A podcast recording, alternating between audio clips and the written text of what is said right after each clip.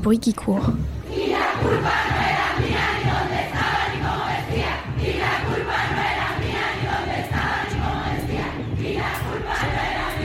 Tu l'entends. Tu l'entends La gronde des femmes.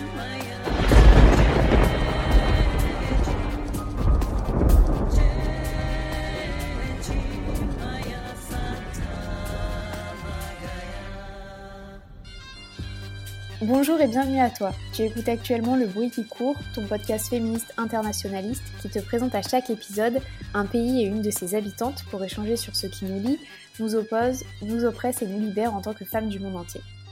Aujourd'hui, on reprend la direction du Maghreb et on part au Maroc plus précisément avec Badia. Salut Badia. Bonjour Chloé. Merci beaucoup de participer au bruit qui court. Donc pour revenir euh, sur le Maroc rapidement, enfin le royaume du Maroc plus exactement, il est situé au nord-ouest de l'Afrique, sa capitale est Rabat, et les langues parlées sont l'arabe et le tamazight, qui est la langue berbère issue de l'histoire du pays. 35 millions d'habitants et d'habitantes peuplent ce pays, qui possède une longue côte donnant sur l'océan Atlantique et le détroit de Gibraltar. Les immenses montagnes du Rif recouvrent plus d'un tiers du territoire marocain, puis les plaines du Moyen Atlas abondent de champs de betteraves, de canne à sucre ou encore de tabac. Au sud, on trouve des territoires désertiques, dont le très contesté territoire du Sahara. Donc le Maroc, c'est un des plus vieux États au monde. Il a été créé officiellement en 789 et il est peuplé depuis la préhistoire par des populations amazighes, c'est-à-dire des berbères. Et ce n'est qu'au 7e siècle que les Arabes arriveront au Maghreb, entraînant la rébellion des populations face donc à cette invasion. On parle d'ailleurs de la grande révolte berbère. Et c'est à ce moment-là qu'Idriss Ier créera le Maroc et lancera la dynastie des Idrissides avec Fès comme capitale. Donc au fil des siècles, les dynasties et les familles se succèdent, le Maroc est créé puis perdu par les Berbères, les Arabes, les Espagnols, le Portugal, et c'est en 1670 que la dernière dynastie est créée, c'est celle des Alaouites, c'est celle qui est encore présente aujourd'hui. Dès 1905, la France, qui avait déjà colonisé l'Algérie, s'intéresse au Maroc. Et en 1912, malgré les révoltes, le Maroc est déclaré protectorat français, partagé avec l'Espagne. Dans les années 20, la guerre du Rif éclate, les Berbères rebelles commencent à contester la colonisation et ils réclament l'indépendance. Et c'est finalement en 1957 que le Maroc deviendra indépendant et se proclamera royaume du Maroc. En 63 aura lieu la guerre des sables avec l'Algérie, donc le pays qui reste le rival historique du Maroc, et les tensions entre les deux se cristalliseront, notamment à la suite du retrait espagnol du Sahara et de ce que le Maroc a appelé la marche verte. Donc pour revenir rapidement sur le Sahara, c'est un, donc un territoire désertique, grand comme la moitié de la France, mais au-delà de ces étendues de sable, il contient du phosphate, de l'or, de l'uranium, du pétrole, du fer, du manganèse, du cuivre et une grande façade maritime qui est très poissonneuse. Donc par rapport à la marche verte, donc elle a eu lieu en 1975 au moment du retrait des Espagnols, organisée par le roi Hassan II, qui en fait a mobilisé 350 000 Marocains qui étaient entourés par l'armée pour marcher dans le Sahara. Et euh, ensuite, donc, ce territoire sera partagé entre le Maroc et la Mauritanie voisine les Sahraouis qui, vivaient dans le Sahara fuient vers l'Algérie et ils créent un front indépendantiste. En 1982, le Maroc construit des murs de sable longs quand même de plus de 2500 km pour repousser ces indépendantistes avec des soldats qui défendent la ligne de démarcation. Et aujourd'hui, 80% du Sahara est occupé par le Maroc. Donc selon l'ONU, ça reste un des derniers conflits postcoloniaux qui est non réglé. Le Maroc, quant à lui, euh, fait comme si de facto les territoires du Sud lui appartenaient. Il met en place des programmes d'éducation, installe des éoliennes, organise des cours de kitesurf. Enfin bref, tout est fait pour occuper le Sahara. Et aujourd'hui, euh, il y a trois fois plus de Marocains que de Sahraouis dans le Sahara. Pour revenir à la politique du pays, le Maroc est une monarchie constitutionnelle légalement, mais le pouvoir est encore majoritairement dans les mains du roi. On parle du Maroc moderne depuis 1956, quand Mohamed V prend le titre de roi, lui succédera en 61 son fils Hassan II et son petit-fils Mohamed VI, qui est roi encore aujourd'hui depuis 1999. Donc l'arrivée au pouvoir de Mohamed VI a suscité beaucoup d'espoir de justice sociale après un règne sévère d'Hassan II qui avait réprimé les émeutes et les tentatives de coup d'État au prix des libertés fondamentales. Donc Mohamed VI, il montre une volonté de régénérer la monarchie, décriée notamment à l'international. Il a élargi les espaces de liberté au Maroc, il a permis la libéralisation de la vie politique et sociale, il a entrepris beaucoup de réformes dans les années 2000, comme celle du Code du travail et de la famille. Il a aussi organisé la lutte contre la pauvreté et le chômage, et il a même réformé la Constitution à la suite des printemps arabes de 2011. Cependant, la contestation de la population est latente. Il y a des tensions sociales, religieuses et un vrai sentiment d'abandon du pouvoir central. En 2016, le Maroc connaît une révolte du Rif, appelée Irak, déclenchée par le décès d'un jeune vendeur de poissons broyé par une veine à ordures amenée par la police pour détruire sa cargaison. Donc ce drame, a suscité un vaste mouvement de colère et de revendication pour plus de justice sociale. Le mouvement a néanmoins été sévèrement réprimé par des vagues d'arrestations et d'emprisonnements. Donc depuis quelques années, on assiste à un durcissement au niveau par exemple de la liberté d'expression, de la liberté de la presse, et il y a une prégnance du religieux dans le politique, euh, avec notamment le parti islamiste légal Istiklal qui est à la tête du gouvernement du Maroc, et donc à l'image d'une société conservatrice qui partage euh, les valeurs de l'islam politique. En ce qui concerne le droit des femmes, le Maroc reste hyper réactionnaire malgré des avancées. En effet, en 2004, la promulgation du nouveau code de la famille avait suscité beaucoup d'espoir, prévoyait notamment l'abandon de la règle de l'obéissance de l'épouse à son mari. Euh, la polygamie n'était pas abolie, mais les hommes euh, doivent maintenant demander le consentement de leur femme. Euh, la répudiation doit être autorisée par le juge et pas seulement décidée par le mari. Enfin bref, les textes évoluent un petit peu, mais en fait, de nombreux droits des femmes marocaines sont encore bafoués, et notamment ceux qui touchent à leur corps. L'avortement est illégal dans le pays, et il y a eu une affaire particulièrement sordide qui a bousculé le Maroc l'an dernier. C'est l'affaire euh, Ajar Raissoui, donc une journaliste de 28 ans condamnée à de la prison ferme pour avortement illégal et relations sexuelles hors mariage, donc sans aucune preuve. L'affaire met en lumière la dictature des mœurs du Maroc et les lois liberticides et plutôt rétrogrades qui punissent de prison le sexe hors mariage, l'adultère, l'avortement ou encore l'homosexualité. À la suite de cette condamnation, il y a une mobilisation hors du commun des femmes, jusqu'à l'international, et le roi a finalement cédé sous la pression des féministes et a gracié Ajar Raiswi. Une décision historique, même si elle n'est toujours pas innocentée et qu'elle a dû quitter le pays car elle est harcelée et menacée. En ce qui concerne le viol, il est courant et quasi impossible à faire condamner. Il n'existe aucune loi spécifique au Maroc contre les violences commises contre les femmes, et euh, ce n'est pas vraiment considéré comme un crime, mais plus comme une mentalité. Les violences conjugales sont fléaux et la police est sans cesse du côté des maris violents. De nombreuses femmes ont relaté des histoires où, elles ont été ramenées chez elles par des policiers qui leur fait la morale alors même qu'elles cherchaient un refuge contre les coups de leur mari. Et quand elles ne sont pas battues, les femmes peuvent tout bonnement être mises à la porte par leur mari, donc c'est euh, le principe de la répudiation. Elles se retrouvent sans toit, sans argent, et ce qui a fait exploser le nombre de femmes qui dorment dans la rue. Donc pour survivre, ces femmes, elles ont peu de choix, la prostitution en est un la déscolarisation des enfants aussi, ou leur placement dans des orphelinats. D'ailleurs, ces derniers payent également le prix de la violence, ils sombrent souvent dans la drogue et la délinquance pour pouvoir manger, on les appelle les enfants des rues. Bref, peu de protection, des violences systémiques, un système opaque qui ne protège pas les femmes, une société d'hommes qui se soutiennent entre eux, comme, euh, comme dit Berkane, une militante féministe. Donc il y a quelques lois qui existent, mais aucune justice n'est encore appliquée. Il y a eu la réforme des textes, mais pas du corps magistral, donc en fait rien ne change. Donc, dans ce climat de déni des lois, il y a des associations comme l'Association démocratique des femmes du Maroc, euh, qui sont le cœur de la protection des femmes. Donc elles s'organisent pour héberger les femmes à la rue, les aider à entamer des procédures judiciaires, elles se battent contre les représentations des femmes dans la culture populaire qui entraînent mépris et violence. Elles organisent des spots de sensibilisation sans aucune aide de l'État. Bref, tout repose sur elles pour le moment il y a encore beaucoup à faire au niveau étatique pour que la protection des femmes soit enfin effective. Alors du coup, Badia, euh, qu'est-ce que tu penses euh, de tout ça? Est-ce que ça correspond à ce que tu connais? Oui, tout à fait. Hein.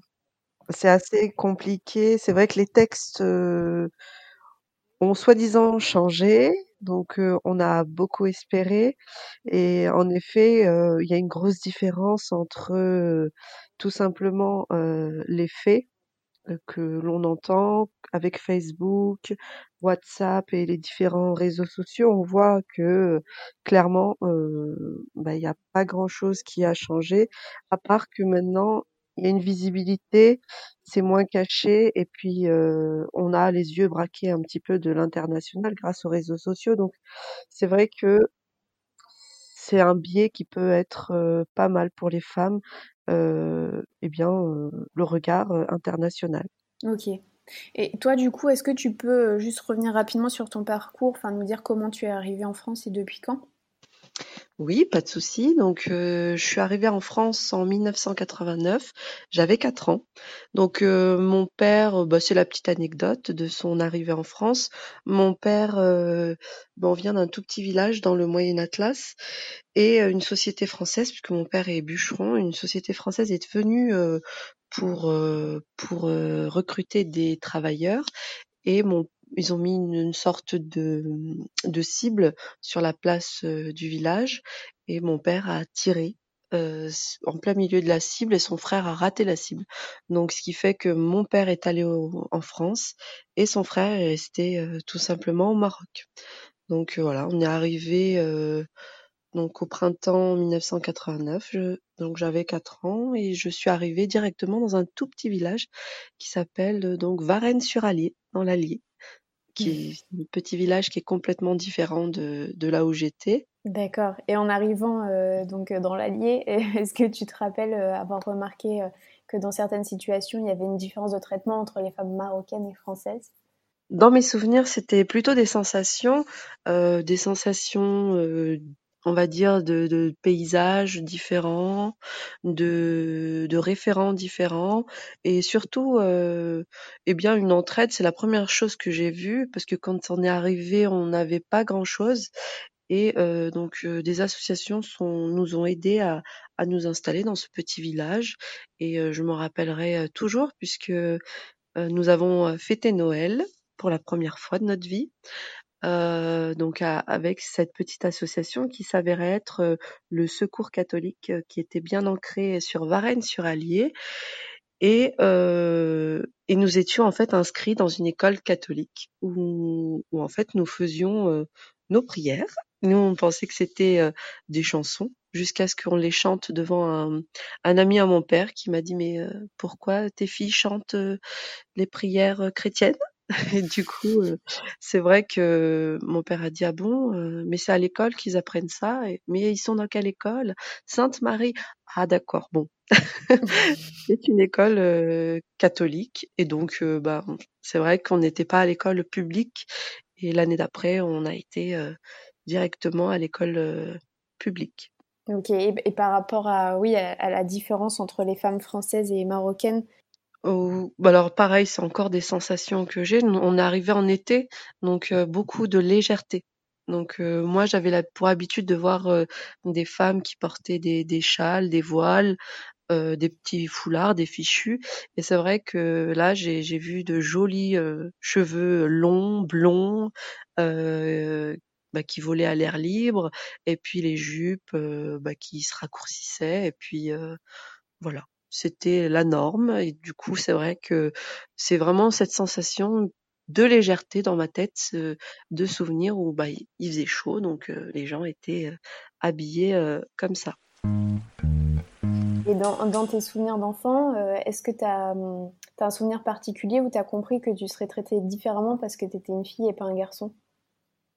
Très tôt. En effet, très tôt, puisque bah, on va, va pas le cacher, chez nous, euh, on est encore euh, une société très euh, patriarcale où les garçons, on, les laisse faire vraiment ce qu'ils veulent. Donc, on n'a pas peur, comme on dit, qu'ils se retrouvent avec le ventre qui s'arrondit. Donc, c'est vrai qu'on les laisse davantage eh ben, vagabonder. Et c'est vrai que moi, j'ai des souvenirs où j'étais souvent avec mes frères euh, jusqu'à l'âge de 9 ans exactement, où je jouais avec mes frères et euh, ses copains, on n'avait aucun souci. Et un jour, mon frère m'a demandé de rester à la maison et je ne comprenais pas pourquoi. Et en revenant chez moi, ma maman m'a expliqué tout simplement que je commençais à avoir des formes et que les garçons ne me voyaient plus comme un, copain, mais plutôt euh, autrement. Donc voilà. Donc là, j'ai dit, oh, c'est pas rigolo en fait d'être une fille. Moi, j'aurais préféré continuer à courir avec tous ces garçons. Et du coup, est-ce que, est-ce que tu sais plus globalement où en est le mouvement féministe au Maroc en ce moment, sachant que dans le monde entier, il, se renforce? Est-ce qu'au Maroc, il est oui. développé? Oui. Oui. Donc les associations féministes, euh, maintenant, ont pignon sur rue. Elles, euh, elles se développent, elles ont de plus en plus euh, d'adhérentes et les mentalités changent, pas à la vitesse où on voudrait, mais elles changent et le statut de la femme a évolué, même s'il y a encore une, une grosse différence entre la femme de la ville et la femme de la campagne. L'évolution est complètement exponentielle quand on est en ville on voit une décennie, hein, on parle d'une décennie où, le changement est très très très fort et à la campagne où c'est encore resté assez figé. Du coup, on, va aborder maintenant ton thème spécifique. Donc, tu as voulu aborder le, thème des mères célibataires. Donc, je vais juste revenir rapidement sur, sur la situation en France pour dire que, bon, historiquement, les mères célibataires en France, elles sont passées en fait au fil des ans, elles sont passées de fautives à mère courage. On a vraiment vu un glissement des représentations dans, la société française. Parce que la mère euh, célibataire à la base, elle incarnait donc le péché, euh, parce que les grossesses étaient hors mariage. Elles étaient appelées d'ailleurs les filles mères. Elles étaient donc euh, soit délaissées par les hommes qui leur avaient pourtant promis le mariage, ou alors, c'était des, grossesses aussi suite à des viols. Et en fait, elles étaient perçues comme une attaque à l'institution fondamentale qui est le mariage et la famille euh, en France autour du couple marié. Ces filles mères, elles ont été longtemps considérées comme le symbole de l'ébranlement de ce pilier parce qu'en en fait, elles remettaient euh, de facto en cause l'ordre social établi et euh, on considérait donc qu'elles jetaient le déshonneur sur leur famille. Elles étaient d'ailleurs souvent chassées par cette dernière et abandonnaient aussi souvent les enfants. Donc peu à peu, la mère célibataire, elle devient une figure culturelle en 1912, une loi permet aux mères célibataires de contraindre le père à reconnaître leur paternité. Donc là, euh, ça y est, les femmes ne sont plus les seules fautives, alléluia. Mais même si dans les faits cela ne change pas grand-chose, la symbolique est forte. Et en fait, c'est après la Première Guerre mondiale qu'un véritable tournant sera pris la morale s'efface au profit de la reconstruction démographique du pays parce que il y a eu de nombreux morts pendant la guerre et les femmes elles revendiquent auprès de l'État euh, l'aide nécessaire pour garder leurs enfants. En 1960 apparaît la généralisation des divorces. De plus en plus de femmes deviennent mères célibataires et avec elles se développe une nouvelle forme de précarité. Donc aujourd'hui, on est vraiment passé à l'autre extrême dans la représentation. Euh, les mères célibataires, elles sont une forme d'incarnation du courage, donc seule avec les enfants qu'il faut élever euh, en euh, menant sa carrière sans, sans sacrifier aucun pan de la vie. Donc on est passé de la mère, de la femme indigne à la Wonder Woman contrainte de tout assumer sans se plaindre. Et même si aujourd'hui, donc, on n'ignore plus la difficulté d'élever un enfant seul, nos institutions, elles sont quand même en retard pour aider les mères célibataires au quotidien. Et pour cause, aujourd'hui en France, il y a 2 millions, enfin plus de 2 millions de mères célibataires et une sur trois vit sous le seuil de pauvreté. Donc euh, rappelons déjà que 70% des travailleurs pauvres sont des travailleuses pauvres et les mères célibataires en font partie. Euh, d'ailleurs, dans 80% des cas, elles ne choisissent pas ce statut, mais elles le subissent après une séparation. Donc voilà, ça c'était pour euh, le petit topo de ce qui se passe en, France, Badia. Toi au Maroc, c'est encore très compliqué pour les mères célibataires? Oui, oui, bah, tout à fait. Hein. Les mères célibataires, c'est 50 000 naissances hors mariage. Et c'est vrai que les mères célibataires ont, la vie dure. surtout les enfants aussi, donc ce qu'on appelle le ouled al-haram, c'est les enfants du péché. Parce que ben, au royaume du Maroc, la religion d'État, c'est l'islam et c'est encore un pays bien conservateur. Donc ces enfants qui sont nés hors mariage, en effet, ils n'ont pas la vie facile et rêvée qu'on pourrait avoir quand on pense à, sa famille quand on est plus jeune.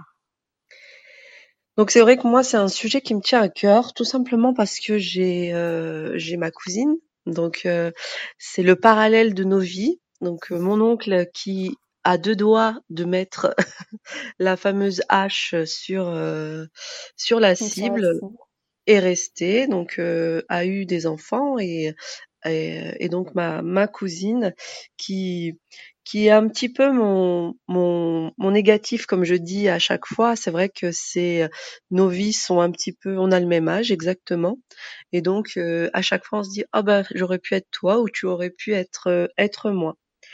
Donc elle a elle a vécu en ville et donc ma cousine a a eu le malheur de tomber sur un, un garçon pas pas très gentil et euh, qui lui a promis euh, mots et merveilles euh, donc le mariage parce que chez nous c'est quand même une institution le mariage on passe des journées et des journées à parler aux jeunes filles de leur mariage, du prince charmant et de l'homme rêvé qui va qui va venir. Donc voilà, toutes les filles ont une idée précise du mariage qu'elles veulent. Et donc forcément, euh, ma, ma, cousine a attendu son prince charmant et malheureusement, elle est tombée sur un garçon qui n'est pas du tout euh, le, le, standard du prince charmant. Et euh, donc ce garçon, dès qu'il a su qu'elle était enceinte, a pris la poudre d'escampette et n'a même pas daigné reconnaître l'enfant puisque l'enfant est né et ma cousine, comme comme tu as dit, l'avortement, ce n'est même pas quelque chose d'envisageable dans les mentalités des, Marocaines, malgré qu'il y en ait beaucoup qui y pensent. Cet acte reste vraiment un acte de d'extrême extrême solution. Donc euh, ma cousine a décidé de, de garder euh, son, fils, euh, non sans mal puisque sa famille a eu beaucoup beaucoup beaucoup de mal à, l'accepter. Donc ce qui a été très compliqué parce que bah c'est c'est une honte, une honte dans dans le quartier, une honte évidemment pour le père, et puis voilà, il y a la pression, c'est vrai des voisins qui est qui est très très très très difficile. Le regard des voisins est, est presque insupportable et donc forcément elle a dû partir faire ses études dans une autre ville alors qu'elle allait chez une, une autre tante paternelle euh, le temps de sa grossesse pour euh, bah, pour pas éveiller les soupçons, pour pas euh, mettre cette honte sur sur la famille. Et c'est un parcours assez difficile hein, bah de, gérer tout ça et puis surtout de aujourd'hui elle regrette pas son fils à 5 ans et euh, il va très bien, il, ça va beaucoup mieux, euh, mais les débuts ont été euh, très très chaotiques. Et, et, là, du coup, ça va quand même mieux? Enfin, c'est peut-être aussi parce qu'il y a une petite évolution des mentalités ou c'est que les gens se sont habitués à la présence de cet enfant. Enfin, elle a quand même encore ce poids parce que je suppose qu'elle doit tout gérer aussi financièrement. Enfin, élever un enfant financièrement, voilà, c'est un coût. Oui, bien sûr, bien sûr, bien sûr. Il y a euh, les frais de scolarité, euh, l'habillage, euh, puis les enfants aussi marocains aiment les loisirs, donc forcément il y a beaucoup, beaucoup, beaucoup de frais. donc tout simplement, ma cousine a été obligée de mentir. Hein, donc forcément, euh, euh, non, non, il y a bien un papa, le papa travaille, le, papa est à l'étranger, donc ça a été longtemps ça, puis après le papa, on n'a plus de nouvelles. Mais c'est vrai que c'est une vie de mensonge, mais pour se protéger. L'évolution, elle le voit une maintenant qu'elle est mère célibataire, euh, elle est plus, a plus ce statut de mère célibataire, mais plutôt de femme divorcée. Et c'est ce qui la sauve euh, aujourd'hui, puisque c'est pas du tout le même regard comme euh, les veuves. Euh, on, on, ils ont, ils ont pas du tout le même statut, ça c'est sûr et certain. Une femme veuve va pas du tout être regardée comme une mère célibataire qui a eu un enfant hors mariage. Oui, oui, il y a vraiment une différence entre oui l'enfant hors mariage et parce que je pense aussi aux, aux mères célibataires qui le sont euh, après les mariages, avec cette histoire de répudiation, moi j'ai été assez euh, choquée euh, je, que, que, voilà que les maris puissent du jour au lendemain euh, vraiment mettre mettre les femmes dehors quoi, avec avec ou pas les enfants, mais quand elles sont mises à la porte, elles ont plus rien et elles ont aucun recours et elles deviennent aussi des mères célibataires, tu vois, à ce moment-là. Oui, oui, oui, c'est vrai que c'est c'est des situations qui sont assez difficiles. La répudiation, par contre, ça, il y a une sacrée différence. Euh, l'homme ne peut plus euh, faire la loi entre guillemets euh, dans le, au sein de la famille. Et là, c'est vrai que c'est un peu plus cadré. Donc l'homme ne peut pas répudier la femme, bien sûr, qui peut l'acheter dehors, mais elle a, elle a la justice qui peut se mettre de son côté s'il n'y a pas de, s'il n'y a pas eu de faute entre guillemets, s'il n'y a pas eu de choses, de choses graves. Ouais.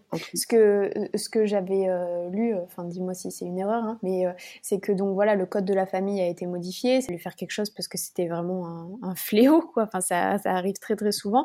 Donc du coup elle est enfin elle est interdite parce que oui il faut l'autorisation du juge. Donc il faut quand même passer euh, par une procédure judiciaire qui apparemment est encore euh, euh, pas du tout pour les femmes, enfin en tout cas qui voilà qui est pas formée pour aider les femmes. Et, et ça revient à cette histoire de on, on, réforme les textes, mais on réforme pas le corps magistral, la police, etc. Et quand en fait les femmes se retrouvent devant la justice, ben elles ont rarement gain de cause en fait. Sans compter euh, le fait que voilà pour aller euh, pour, pour faire tout ça il faut euh, avoir un peu d'argent, avoir aussi enfin un certain niveau d'études, connaître ses droits, etc. Enfin, les témoignages des associations que je lisais, c'était qu'en gros, oui, il y avait plein de femmes qui arrivaient démunies et qui savaient pas vraiment ce qu'elles avaient le droit de faire, ce qu'elles n'avaient pas le droit de faire. Oui, oui, bah ça, ça, va de corrélation avec, euh, avec les taux de scolarisation des femmes au Maroc, qui est l'un des plus bas euh, du Maghreb, et puis euh, même des plus bas, si, j'ose me permettre, de l'Afrique. Donc c'est vrai que les femmes sont très peu scolarisées, donc c'est sûr qu'elles ne connaissent absolument pas leurs droits ni les procédures qu'elles peuvent engager quand elles sont dans cette situation, en effet on, peut passer à, la tradition particulière que tu voulais nous présenter, euh, si tu es d'accord. Je crois que tu vas nous parler de, tatouages. Exactement. Donc euh, les fameux tatouages berbères. Donc euh, bah moi je, viens d'un petit peuple berbère du, du Moyen Atlas et donc j'ai ma grand-mère et ma tante qui ont le c'est c'est un tatouage euh, qui est euh, sur le niveau donc euh, du menton et au niveau du front entre les deux yeux et sur les joues. Donc ce tatouage, il est fait pour plusieurs raisons, mais la première raison en effet c'est esthétique. Et donc donc les femmes le, le pratiquent par exemple le, quand elles se sont mariées, donc c'est un signe distinctif. Euh, elles peuvent aussi le faire quand elles ont perdu leur mari. Euh, plus souvent, ça c'est plutôt au niveau des, des bras. Euh, et puis ensuite, tout simplement pour des rites de passage, des rites particuliers pour initier la jeune fille à, à sa future vie de femme. Donc euh, c'est très très artisanal. Hein. Donc euh, les femmes prenaient souvent des toutes petites aiguilles. Donc elles étaient chauffées à blanc, euh, stérilisées au minimum bien sûr. Et donc elles, elles piquaient la peau jusqu'au sang. Donc c'était vraiment une scarification. Et ensuite elles y déposaient donc soit du col, soit une sorte d'herbe euh, un peu macérée, euh, une plante un peu macérée, je je sais pas du tout, je me rappelle pas du nom. Euh, et ensuite elle elle posait ça sur leur peau qui cicatrisait en même temps avec ce avec cette mixture dessus. Donc elle se lavait absolument pas pendant pendant un certain temps pour que pour que tout cela se fige dans leur peau et donc c'est ce sont des rites et des pratiques qui sont ancestrales.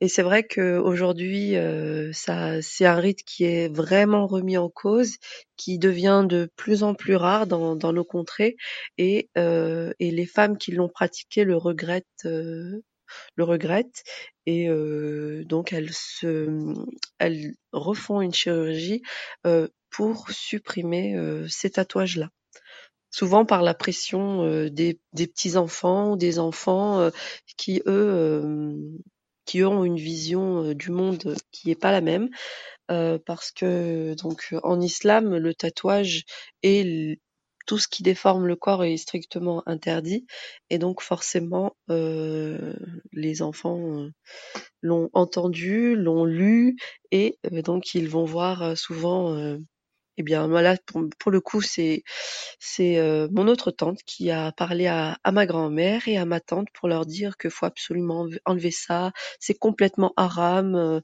euh, c'est contre la religion. euh, il faut que vous l'enleviez. Donc, euh, ma grand-mère l'a gardé, mais euh, avec la pression, ma tante euh, ma tante a subi plusieurs séances de laser pour pour supprimer ces ces marques de, de tatouage. Voilà. alors même que, que, que ta grand-mère, euh, du coup, est aussi pratiquante. Donc, euh, Oui. c'est quoi cette, euh, la, la différence, en fait, de- au niveau de la pratique de l'islam? Qu'est-ce qui se joue là entre les deux générations? Eh bien, comme on l'a remarqué, hein, c'est euh, ce, ce wahhabisme qui est arrivé euh, au Maroc et qui est arrivé bien sûr aussi en France, où euh, on a une seule lecture euh, des textes, des textes rigoristes, et euh, bah, les, jeunes générations se permettent de faire la morale aux, anciennes générations en leur faisant des remontrances sur bah, leur façon de porter le voile, les tatouages, euh, leur façon de parler à leur euh, à leur époux, à leurs frères, etc. Donc c'est vrai qu'on voit un, un fossé entre les jeunes générations et euh, les anciennes qui sont beaucoup qui vivent un islam euh, un islam de paix, un islam euh, euh, totalement euh, euh, je j'ai même pas de mots pour le qualifier de de paix, un islam normal si je puis me dire euh, et euh, et puis euh, un islam plus rigoriste euh, du côté des jeunes générations. Oui, et je crois que tu me disais aussi avant, euh, avant l'enregistrement, quand on, quand on a discuté toutes les deux, qu'il y avait euh, une sorte de, de culture aussi de ce nouvel islam qui passait par les séries, etc., pour, Oui. euh, pour faire valoir, oui, ce, enfin, cette nouvelle lecture en fait du Coran qui est pas celle euh, des générations, oui, précédentes. Oui, exactement. Donc ça, c'est c'est la mondialisation, hein. C'est aussi les effets de cette mondialisation où euh, où euh, les émissions télé euh, se sont se sont modifiées, où euh, on on a des canaux jusqu'en Arabie Saoudite où on entend euh, des chirs, c'est des euh, référents re- religieux qui euh, répondent à des questions euh, spirituelles euh, dans le monde entier et en effet, euh, on entend des réponses euh, parfois euh, euh, très limites sur surtout euh, la place de la femme. Donc c'est vrai que c'est assez compliqué de de bah, de jauger les générations euh, euh, plus jeunes et les anciennes générations. euh, ça peut créer aussi des petites discordes. Oui, c'est hyper intéressant, sachant que, enfin, on s'imagine souvent, enfin, c'est un discours qu'on tient, que c'est l'éducation donnée par nos parents, nos grands-parents qui nous forment. Et là, il y a vraiment ce fossé qui se crée sur un, sur quelque chose qui est, enfin, hyper euh, fédérateur, la religion, enfin, les communautés religieuses. Donc, euh, Oui, moi, je suis, je suis assez, quand tu m'as dit ça, j'étais assez impressionnée. Et je voulais aussi savoir, euh, pareil, avant l'enregistrement, tu m'avais dit que quand en arrivant en France, t'étais aussi, voilà, tu faisais partie de la diaspora, donc euh, avec d'autres personnes marocaines dans un dans un quartier, je crois. Et du coup, est-ce oui, que est-ce que c'est la même que- quel islam et enfin c'était quel quel type d'islam pratiqué là dans cette communauté dans laquelle t'étais? Alors ensuite, donc euh, par rapport à mon parcours, j'ai déménagé. euh, donc j'étais dans ce petit village. euh, j'étais un peu la, la gauloise. J'étais la seule euh, marocaine de, du, du village. Et donc quand mes parents ont commencé à, à connaître un peu le territoire, ils, bah, ils ont voulu rejoindre une partie de la communauté. Donc on allé dans un dans un quartier. Et donc ce quartier. Eh bien, comment dire? C'est comme une bulle qui a été figée du Maghreb, heu, des années 70 et heu, c'est vrai que là, on voit, heu, quelque chose, d'assez surprenant. C'est-à-dire que le temps s'est arrêté, on essaye tant bien que mal, puisqu'on a quand même qui tout quitté, heu, de garder certaines choses et des traditions qui sont des années 70. Et comme je parle toujours de ma super cousine, euh, ma cousine, donc les évolutions, bah, on les a senties, elle-même, elle les a senties. Et, euh, et c'est vrai que nous, on a encore cette mentalité des années 70 qui fait euh, des, des dégâts dans, dans notre quartier. Et c'est vrai que c'est assez, euh, assez compliqué ensuite de, bah, de comprendre puisque les gens évoluent et, qu'il y ait cette petite bulle pour se rassurer, pour euh, pour pas perdre la face puisque bah, on a on a on a perdu un petit bout du Maroc, on, on essaye de le reconstruire, mais le problème c'est que on le fige, on le fige dans des temps anciens. Oui, c'est hyper intéressant quoi. C'est faire vivre le Maroc, mais un Maroc qui existe même plus au Maroc vraiment. Quoi. Exactement. Que quand euh, on, on, on, discute beaucoup euh, sur WhatsApp avec euh, ma cousine et et ben quand je lui raconte des anecdotes, elle, elle, en rigole presque parce que bah elle a pas eu une vie facile, mais quand voilà elle voit des choses affligeantes, voilà, c'est, elle se dit c'est pas possible. vous êtes en France. Et c'est vrai qu'elle a une vision très, très, bah pour elle, toutes les femmes françaises sont libres et voilà, sont légales des hommes.